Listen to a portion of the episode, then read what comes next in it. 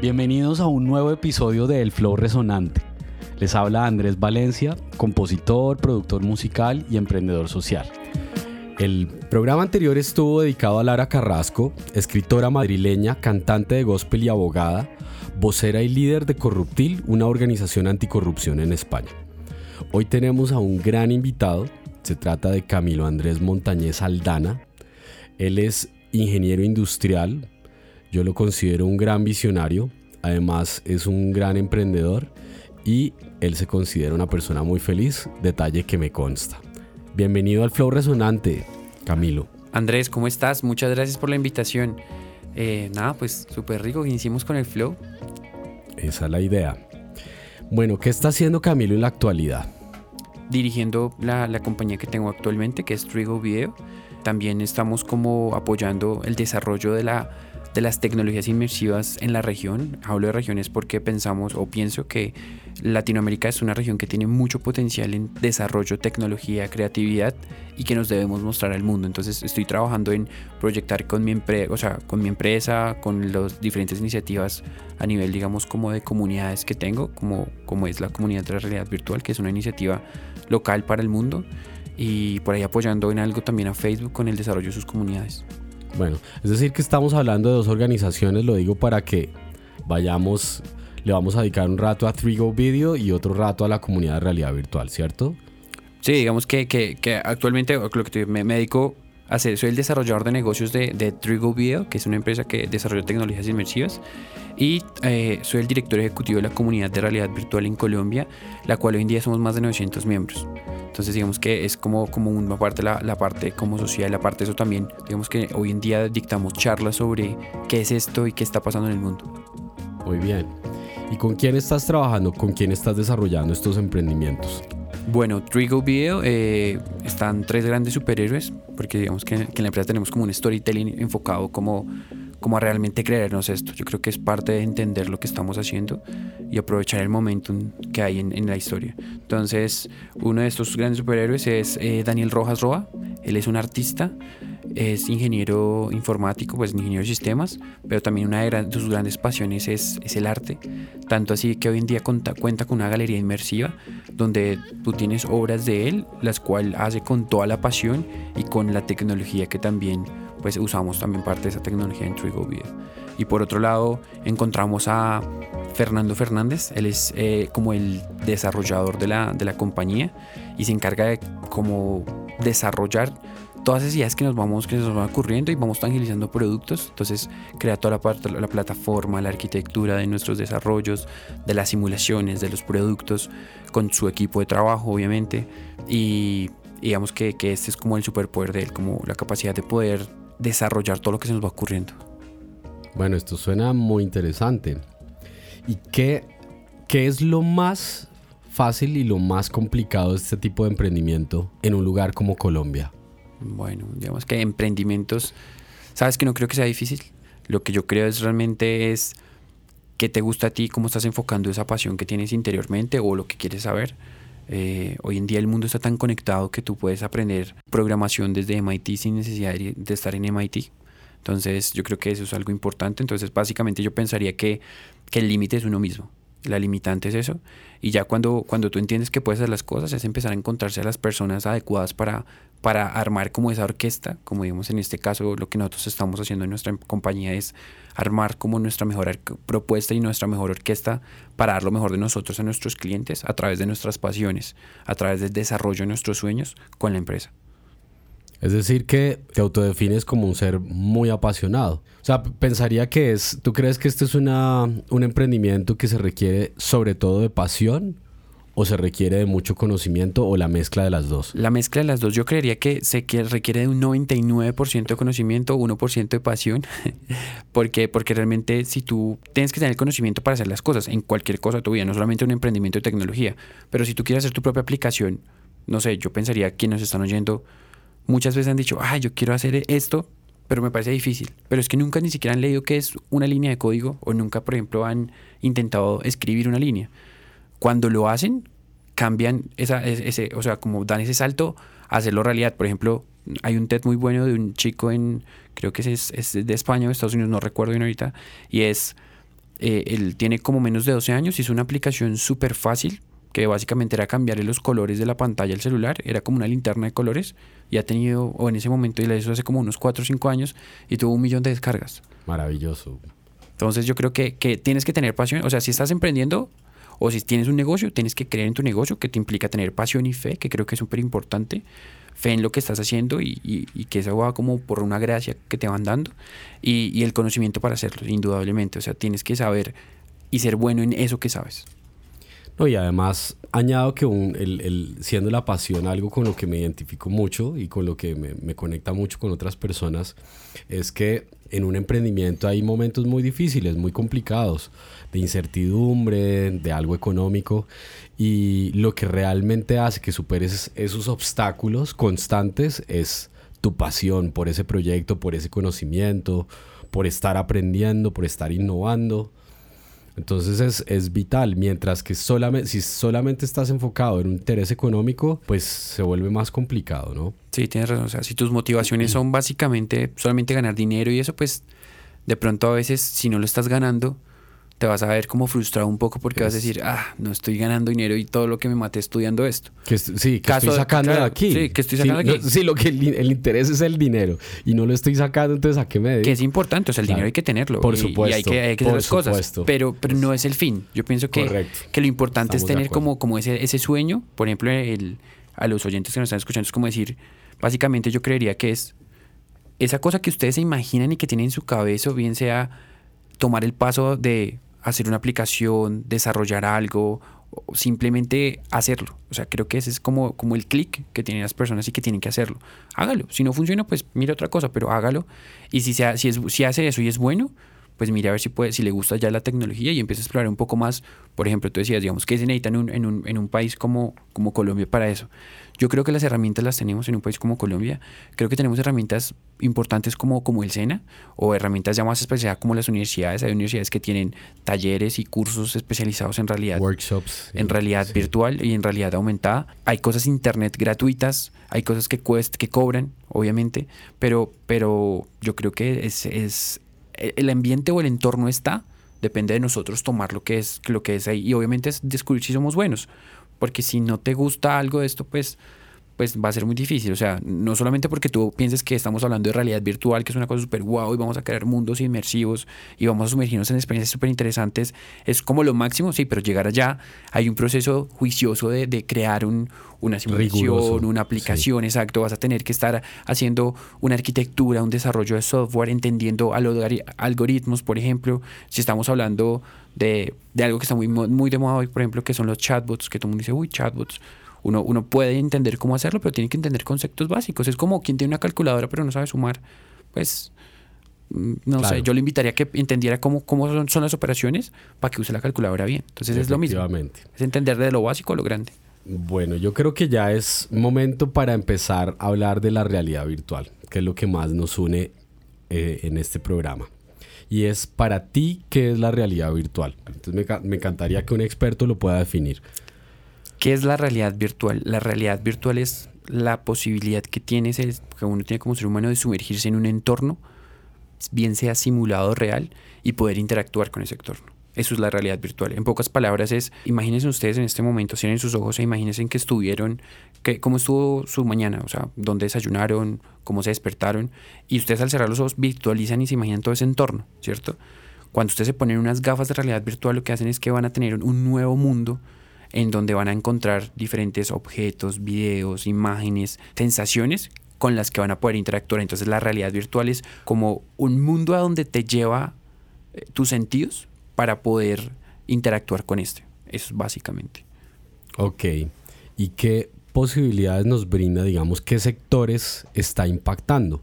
Yo diría que todos. O sea, es muy, es muy, eh, digamos que es mucho decir todos, pero realmente yo preguntaría qué sectores no. Porque, porque si uno empieza a evaluar, digamos, como sectores a nivel, como grandes sectores que conocemos como retail, la industria de grandes superficies, los, los constructores, inmobiliarios, medicina, educación, militar, gobierno, eh, investigación, en todas, eh, de hecho hasta psicología, o sea, psicología también es una cosa súper interesante, pero digamos que creo que varias ciencias del conocimiento, varias, varios sectores industriales y varios sectores de la economía que hoy en día conocemos, eh, se pueden desarrollar cosas con realidad virtual, realidad aumentada o tecnologías inmersivas. La pregunta es de pronto en cuáles no o por qué no. Porque es que no, no la tecnología es para usarla en todo, sino es en qué la puedo usar mejor, porque tal vez, no sé, puedo crear una experiencia mucho más real haciendo las cosas de verdad en una empresa le va a costar mucho menos que hacer una experiencia en, eh, realidad virtual, por ejemplo. Eso es, eso es como, como el sitio, es saber en cuál usarla y cuál realmente me va a aumentar esa experiencia. Ok, y digamos con cuál estás tú más sintonizado o con cuál has tenido mayor experiencia. Bueno, pues mira, yo creo que en nuestro ejercicio hemos estado en eh, desde mercadeo, que es como uno de los sectores que, más empiezan a, usarlo por el boom y como por este sentido de innovación y que quiere mostrar un nuevo producto. Hemos estado en inmobiliarias, hemos estado en turismo, hemos estado también en algo de como de educación, educación de paz, hemos estado en arte, en cultura, hemos estado también con, con grandes superficies, digamos como empresas que nunca antes hacían esto, hemos hecho educación, asesoría para salud, o sea, hay diferentes, el mercado es muy amplio, digamos que nosotros nos hemos como dejado llevar por lo que se va requiriendo. Digamos por la tendencia a nivel mundial. Mm, no, sabes que no. O sea, la tendencia a nivel mundial es usar esto porque es de moda. Nosotros lo queremos meter dentro de las organizaciones o dentro de las empresas porque realmente va a ser de uso para ellos, porque realmente va a ser algo chévere que van a poder usar. Por ejemplo, una empresa que realmente tenga una necesidad donde el costo de usar una experiencia en realidad virtual va a ser menor a usar una experiencia real. Digamos que ahí es donde hemos encontrado nuestros, nuestro valor o nuestra propuesta de valor interesante para ellos. Es decir, que estamos hablando de minimizarle el costo a las empresas para, por ejemplo, brindarles una capacitación. ¿Es correcto? Cambiarle el costo. Digamos que algo que a ellos les cuesta hoy lo mismo, podemos hablarlo así. Vamos a un ejemplo puntual, para que me entiendas como... Para, en vez de imprimir volantes, porque tengo que imprimir dos millones de volantes, eh, no imprimo esos volantes, le quito un poco ese presupuesto a esa comunicación, digamos que como ese, esa comunicación que, que, que, es cotidiana, que es tradicional, y ese, ese recurso que el está ahorrando a la empresa, le digo, invertámoslo y creemos una experiencia de una de las más básicas en, en, realidad virtual apoyada a través de un video 360 y creamos algo mucho más chévere. Por ejemplo, entonces, una empresa que quiere mostrar cómo es su nueva, sus nuevas atracciones, le digo, pues porque mostrar, en vez de mostrarlas en un papel, en un flyer, porque no nos creamos una experiencia a través de un video y lo puedes ver. Esto es algo real, es uno de nuestros clientes que ha hecho esa apuesta, por ejemplo. Y algo que se viene comentando es, eh, digamos, qué diferencia tiene, hace poco una persona me decía, pero qué diferencia tiene ver un video o tener una experiencia en realidad virtual. Ver un video normal. ¿sí? supongamos que queríamos, eh, era, em, era un proyecto relacionado al impacto ambiental. Y entonces me decía, pero ¿qué diferencia hace en ponerle a estas personas un video, ¿sí? un video enfrente, una buena proyección, en una buena resolución, a ponerles una experiencia en gafas de realidad virtual? Digamos que yo creo que la diferencia es qué tantos eh, sentidos estoy captando de la persona. ¿sí? O sea, es porque digamos que a través de un video tengo, pensémoslo así, tenemos tres sentidos. Estamos en una conferencia, nos van a mostrar un video súper wow de lanzamiento de algo increíble, todo lo estamos viendo, los estamos escuchando y digamos que de una o cierta forma nuestra piel, nuestro tacto también está sintiendo como esa energía o ese feeling de, todo, de todas las personas, ¿cierto? En una experiencia en realidad virtual lo que vamos a tener es vamos a tener, vamos a poder a través de estos sentidos, porque también vamos a usar la vista, vamos a usar el oído, vamos a poder, digamos que, concentrar estos sentidos dentro de la experiencia. Entonces, la, diferencia entre uno y el otro es la, posibilidad de que tus sentidos están totalmente concentrados en esta experiencia. O sea, van a estar sumergidos, que es lo que hablábamos, vamos a llevarte a otro mundo y tu cerebro va a decir, estoy en otra parte. Así estés en tu casa, pero te pones las gafas y resulta que vas a estar en un concierto increíble o vas a estar en una playa relajándote. Eso es una, es creo que la principal ventaja de la realidad virtual, la capacidad de abstracción del lugar en donde estás y llevarte a otro lugar donde, quiere, donde quieres estar o donde te quieren llevar o a, la experiencia que te quieren mostrar. Entonces imagínate que tú estás, y, y esto es algo súper bonito, eres un niño y tienes, por decirlo así, un problema, estás en un hospital. No puedes levantarte, ves, ves a tus amigos o piensas que tus amigos están jugando en el parque y tú no puedes hacer lo mismo la realidad virtual, por ejemplo, se ha mostrado y se está estudiando que puede lograr aumentar la capacidad de salud de las personas. Entonces, es, o sea, aumentar la capacidad de, de que se pueda que pueda tener salud mucho más rápido. ¿Por qué? Porque este niño se podría deprimir porque no puede salir, porque está pues cuidándose para que esté mejor, pero puede obviamente ponerse una experiencia de realidad virtual y va a poder imaginarse que está en un parque de diversiones o en otro lado. Bueno, eso está muy interesante porque empieza a implicar como la parte de, psicología y de neurociencia, de cómo está impactando la realidad virtual en el cerebro y, y, hay muchos estudios actualmente. En Stanford se están haciendo unas investigaciones muy valiosas. Por ejemplo, eh, algo que a mí me llama mucho la atención es la capacidad de, despertar empatía. ¿Qué, podemos, ¿Qué puedes tú decir al respecto? La capacidad de, despertar empatía es toda, realmente. Porque, porque tú te conectas con las personas y de hecho, de hecho se están mejor dicho, esta es una tecnología que no está desarrollada, está en desarrollo, una tecnología que lleva más de 50 años con nosotros. Y, y, lo importante acá es que como está en evolución, en esa evolución, por ejemplo, ¿cómo generamos empatía?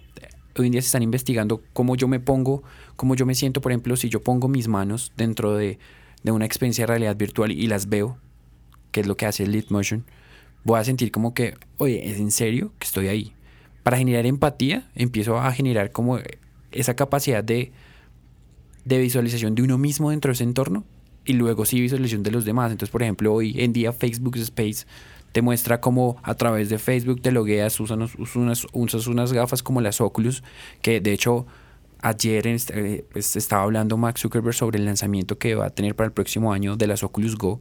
El, que el 11 de octubre, para ser concreto. Para developers, pero para los comercial, digamos comercialmente, va a ser el, el siguiente año. Entonces digamos que lo que, lo que, lo que, lo que pretende con eso es, imagínate que tú entras a tu Facebook, pero ahora no entras a tu Facebook desde el celular, sino entras a tu Facebook desde unas gafas y vas a ver dónde estuviste tú, por ejemplo, en, en una foto 360 porque estuviste en España, yo no conozco España y te estoy preguntando, hacemos una videollamada y estamos los dos en entornos simulados de realidad virtual, pero en nuestros Facebook. Entonces, eso es algo súper interesante. Entonces, la, la posibilidad de generar empatía con esto es yo creo que es mucha porque logras conectarte con las personas, logras hablarte uno a uno. Por ejemplo, un caso empresarial. Muchas de las personas en una empresa a veces no conocen al CEO o no conocen a sus directivos, ¿cierto? Cuando tú haces una experiencia de realidad virtual o a través de un video 360 donde el CEO le está hablando a las personas, tú sientes que te está hablando a ti. Porque lo, se desarrolla para eso. Entonces, la, la percepción del empleado puede decir, oye, chévere, yo no conocí a este tipo, eh, es una persona súper chévere, me, genera empatía, lo estoy conociendo, no sabía que era alto o bajito, porque empiezas a percibir muchas cosas que como un ser humano en una relación normal te entiendes. Entonces muchas veces nosotros como en el día a día nos llenamos de cosas y ni siquiera saludamos a las personas. Entonces que, que una persona que está en tu top of mind o en tu, en tu día a día te, te saluda y te diste cuenta, oiga, la empresa es de todos y usted es importante, pues haces un, un como un match súper importante para generar esa misma empatía. Bueno, y, por ejemplo, a nivel de educación, ¿qué ves tú que, va a empezar a suceder ahora utilizando estas experiencias inmersivas? ¿Qué quiere, ¿Qué quiere decir esto, por ejemplo, para un profesor que nos esté escuchando en este momento? ¿Qué posibilidad va a tener esta persona de acercar a sus alumnos a lo que él quiere contar? Supongamos historia o biología. Pues mira, imagínate que eres un profesor de historia y quieres decirle a tus estudiantes cómo fue la revolución industrial qué, estaba pasando en ese momento, cómo era, cómo lucían las ciudades en ese momento, porque muchas, muchas veces no nos imaginamos cómo era el, estrés de ese momento. A veces la gente dice, voy por Bogotá en un trancón y me estresé, o, pero imagínense realmente cómo era estar en un momento de, revolución, cómo era todo estar por construir, ¿no? Si estamos hablando de historia, o de pronto vamos a una materia un poco más, digamos que mucho más física, como, como, como la química, la misma física, las matemáticas, como yo como profesor eh, le puedo estudiar a mis, le puedo enseñar a mis estudiantes que, que existen los átomos, pero que los puedan ver, ¿cierto? Como, ¿Cómo puedo crear todas esas experiencias que de pronto antes eran difícil verlas? Porque obviamente hay que hacer una claridad y es, yo no voy a superar los laboratorios que hoy en día tienen las, las universidades o los colegios de mezcle este compuesto con esto y haga una, una, una cosa, no sé, hay una fórmula química que hace tal cosa, pero sí puedo aumentar la experiencia que ellos tienen real a través de, explicarles conceptos que a veces no entendían muy fácil los estudiantes, porque como somos seres humanos con diferentes tipos de inteligencias, Entonces, esta tecnología nos permite o nos ayuda a que todos tengan como un estándar. Es decir, cuando yo como profesor digo eh, el carbono, ¿no? Tenemos unos enlaces de carbono o estamos hablando de alcoholes, entonces obviamente lo entenderán los profesores que están explicando física, cómo le explican la estructura molecular a sus estudiantes. Y eso para quienes no podemos imaginar es como que me está hablando en otro idioma. Pero cuando se le dibujo y le digo que, que esta estructura permite crear elementos como el grafito, como los diamantes, como el carbón, como, como diferentes tipos de cosas que tenemos en, tres el dimensiones. Exacto. Además, en tres dimensiones. Mm. Pasa algo supremamente interesante que como seres humanos estamos diseñados para hacer eso. ¿Y qué es? Hacemos y creamos una experiencia. Nosotros nos basamos en experiencias. O sea, la capacidad de aprendizaje a través de la experiencia es casi que tú no estás aprendiendo, estás experimentando. Entonces, obviamente que el aprendizaje es como un hecho de la experiencia. Entonces, imagínate uno como docente como profesor de universidad, está, está pensando, bueno, ¿cómo le explico esto que mis alumnos no entienden? Entonces imagínate, a veces en carreras tan difíciles como química, como física, yo cómo le explico a, mis estudiantes que hay un choque de átomos y que ese átomo genera plasma y ese plasma me genera quartz. Eh, sí, estamos hablando como de cosas, obviamente muchas veces de, las que, de las que uno tendría que ahondar para entender cómo funcionaría o cómo explicas una ley a través de, de una de una simulación y una experiencia. Entonces es súper interesante porque, por ejemplo, para, para, ver cierto tipo de cosas, pues obviamente a veces tenemos laboratorios reales, pero hay cosas que simplemente no las podemos entender porque no las podemos ver a veces. Cuando tú la ves, relacionas la experiencia con el conocimiento y ¡boom! generas que por lo menos ese, ese, ese concepto de qué es un átomo, qué es un quartz, qué, qué es un electrón, quede en, en, la, en la cabeza de tu estudiante, así él no le haya tenido atención porque lo experimentó. Esa es la posibilidad increíble. Hoy en día universidades en Colombia cuentan con laboratorios de realidad virtual, no propiamente para esto, pero, pero sí para desarrollar y entender esta tecnología, que me parece una buena aproximación. A mí me parece muy interesante este avance hacia la educación de la realidad virtual. Aquí es donde yo veo la, la cómo se empiezan a conectar videojuegos que yo probé hace mucho tiempo que te llevaban a un escenario histórico, eh, específicamente en esta ciudad, y tú estabas recorriendo la ciudad y subiendo y bajando por sus catedrales y de repente estás ahí, por ejemplo en Florencia. Lo, lo, que tú hablas, eh, imaginémonos de pronto, obviamente depende de qué generación nos esté escuchando. Voy a poner dos ejemplos, digamos, recientes y uno más avanzado y es, algunas generaciones aprendieron con un programa que se llama Logo, que era una tortuguita que, que les mostraba cosas. Otras emprendieron, aprendieron, tuvieron la fortuna de tener el computador y sumergirse en Encarta, que les mostraba lugares a través de diferentes experiencias. Hoy en día los niños pueden entrar a Google Street View y dicen, no conozco eh, ciertas, eh, no sé, ciertos lugares del mundo, van, lo conocen a través de fotos y tienen como una percepción de, ah, ok, es, chévere o no es como me lo, o no es como me lo imaginaba. Expediciones de Google. Entonces eso, eso, es eso es súper interesante. Pero, pero algo más interesante eso es yo qué necesito, y ahorita te acuerdas que hablamos que en un país como Colombia, ¿qué debe pasar para que este tipo de tecnología sea o qué tan fácil es? Es, hoy en día, creo que dentro de nuestro proceso educativo, dentro de nuestro proceso de conocimiento, es importante que sepamos esa lógica del mundo. ¿Cuál es la lógica del mundo o cómo se puede establecer? Es cómo funciona el mundo. Y una de las cosas que nos ayuda a eso es también la programación, que es la base esencial para el desarrollo de las tecnologías. Entonces, si yo sé programar y si, y si, y si en el colegio me están enseñando a cómo, cómo estructuro mi cabeza para programar, pues voy a tener cosas súper importantes. Bueno, la verdad es que aquí podríamos tirarnos, pero horas y horas y días, porque a mí este tema me enloquece y me, me apasiona completamente. Pero entonces se nos está acabando el tiempo y te quiero preguntar, Camilo, ¿con qué fluyes? ¿Con qué fluyo? Bien, yo creo que obviamente con la tecnología es algo que me hace vibrar, me parece súper interesante y la posibilidad de crear. Mira, hay algo muy importante en el tipo de experiencias que, que, hacemos y que va conectado con el flujo y es ver las personas, ver la reacción de las personas es algo increíble. Y ver cuando, por ejemplo, hay personas que no pueden hacer cosas, como personas que son discapacitadas, por ejemplo, hablando de tecnología incluyente, eh, una persona que nunca va a poder ir al mar porque no puede bucear, porque no puede sumergirse y mostrar una experiencia de buceo donde pasan al lado tuyo tiburones y mantarrayas y ver la cara de esa persona es algo que es muy, muy enriquecedor. Yo creo que es enriquecedor. Y finalmente pues termina volviéndose lo que hablamos un poquito, el propósito de con el cual haces las cosas. Entonces, digamos que fluimos con ese, con esa, con, esas reacciones que, que, pasan a través de la tecnología o a través de las experiencias que hacemos. Bueno, ¿y con qué música resuenas tú? ¿Cuál es la música que más te conecta?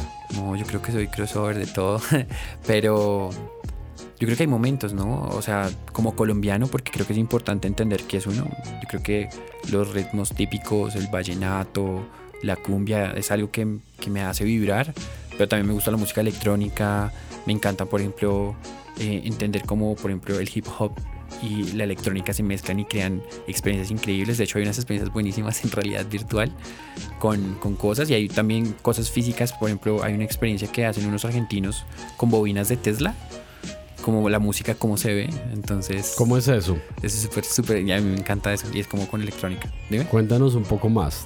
Básicamente es. Hay una película de la que se basaron estos locos y hicieron eso. Es la de Aprendiz de Mago.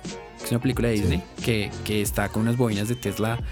Que, que, que, digamos que se giran o se prenden y se iluminan con la música que van haciendo digamos que eso lo hacen a través de, de, de frecuencias de, radio y como y cómo ellos básicamente ensamblan como todo su proceso y muestran cómo se ve la música a través de diferentes cosas, con, eh, con electricidad, con colores, con sabores, entonces es lo que es súper interesante. Bueno, muy bien. ¿Y dónde te podemos seguir? ¿En qué enlaces podemos seguir todo lo que está haciendo Camilo Andrés? Bueno, yo creo que el principal o en nuestra página web en www.3govideo.com pueden mirar como todo lo que estamos haciendo a través de Facebook, nos movemos mucho por Instagram, pues porque digamos que nosotros usamos nuestro Instagram no tan comercialmente como que mire qué productos hacemos, sino mire lo que hacemos con nuestros productos. Entonces ahí a veces nos van a encontrar eh, desarrollando experiencias, mostrándole cómo estamos usando lo que hacemos.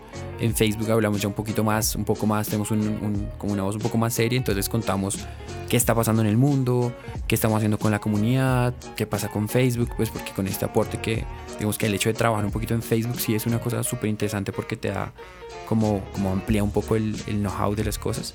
Entonces nada, me pueden encontrar por ahí, estamos en Facebook, estamos en Instagram, ahí vamos escribiendo cualquier cosa que pregunta, inquietud que tengan o una charla que quieran como, que nosotros podamos ir a su universidad, a su colegio, a su empresa, que le contemos un poquito qué es esto, súper, súper interesante.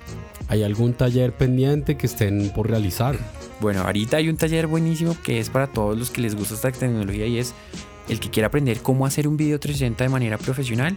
Estamos lanzando nuestra masterclass que es cómo desarrollar, cómo realmente crear una experiencia de realidad virtual basada en un video 360 y es cómo, cómo, cómo se debe hacer un video, cómo, cómo es el storytelling, cómo es el stitching, cómo es la producción, cómo cada uno de los componentes que tienen para poder hacerlo. Toda la información de nuestro masterclass está en la página web, en el Facebook y en Instagram. ¿Cómo es la página web? La página web es www.3 en número g de gato o de oso 3go video.com.